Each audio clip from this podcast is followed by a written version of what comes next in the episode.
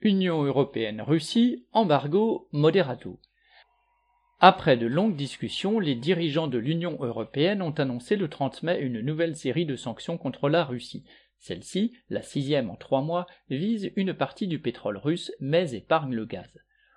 Outre le placement sur liste noire de nouveaux oligarques et l'exclusion du système de paiement international d'une dixième banque russe, les dirigeants de l'Union européenne ont annoncé qu'ils n'importeront plus de pétrole de Russie par bateau.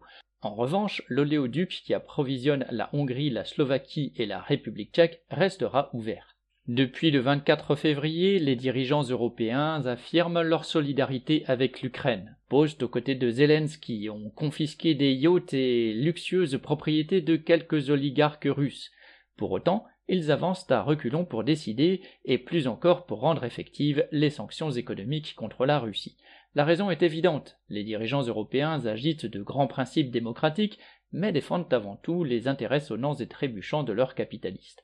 Ces derniers, implantés en Russie depuis une vingtaine d'années, y faisaient de bonnes affaires et achetaient des matières premières bon marché. Depuis trois mois, bien plus que leurs homologues américains, ils subissent eux-mêmes les conséquences des sanctions infligées à la Russie.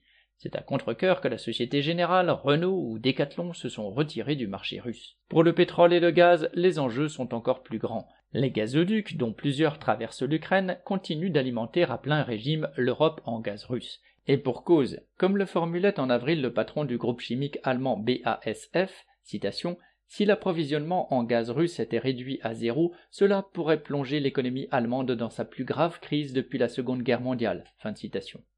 L'Allemagne, première puissance industrielle d'Europe, importe plus de la moitié de son gaz de Russie et ne peut pas s'en passer sans modifier sa structure industrielle et engager de lourds investissements. Concernant le pétrole, en limitant l'embargo aux seules voies maritimes, les chefs de l'UE ont inventé une astuce pour éviter de couper l'approvisionnement pétrolier des pays d'Europe centrale enclavés.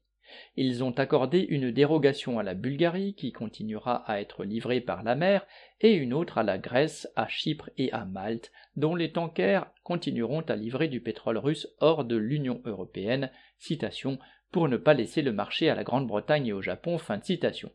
Car la guerre en Ukraine intensifie la guerre économique entre les capitalistes du monde entier. Les dirigeants européens n'ont pas agi pour citation éviter le conflit avec le hongrois Orban, comme l'écrivent les journalistes, ni parce que les sanctions frappent durement la population russe, mais pour défendre les intérêts de leur trust face à leurs rivaux, en premier lieu américains. Lourdes ou légères, ces sanctions seront utilisées par le patronat et les politiciens pour imposer de nouveaux sacrifices aux travailleurs et pour justifier l'envolée des prix de l'énergie. Avec la guerre comme avec la paix, les intérêts des capitalistes et ceux des travailleurs sont opposés. Xavier Lachaud.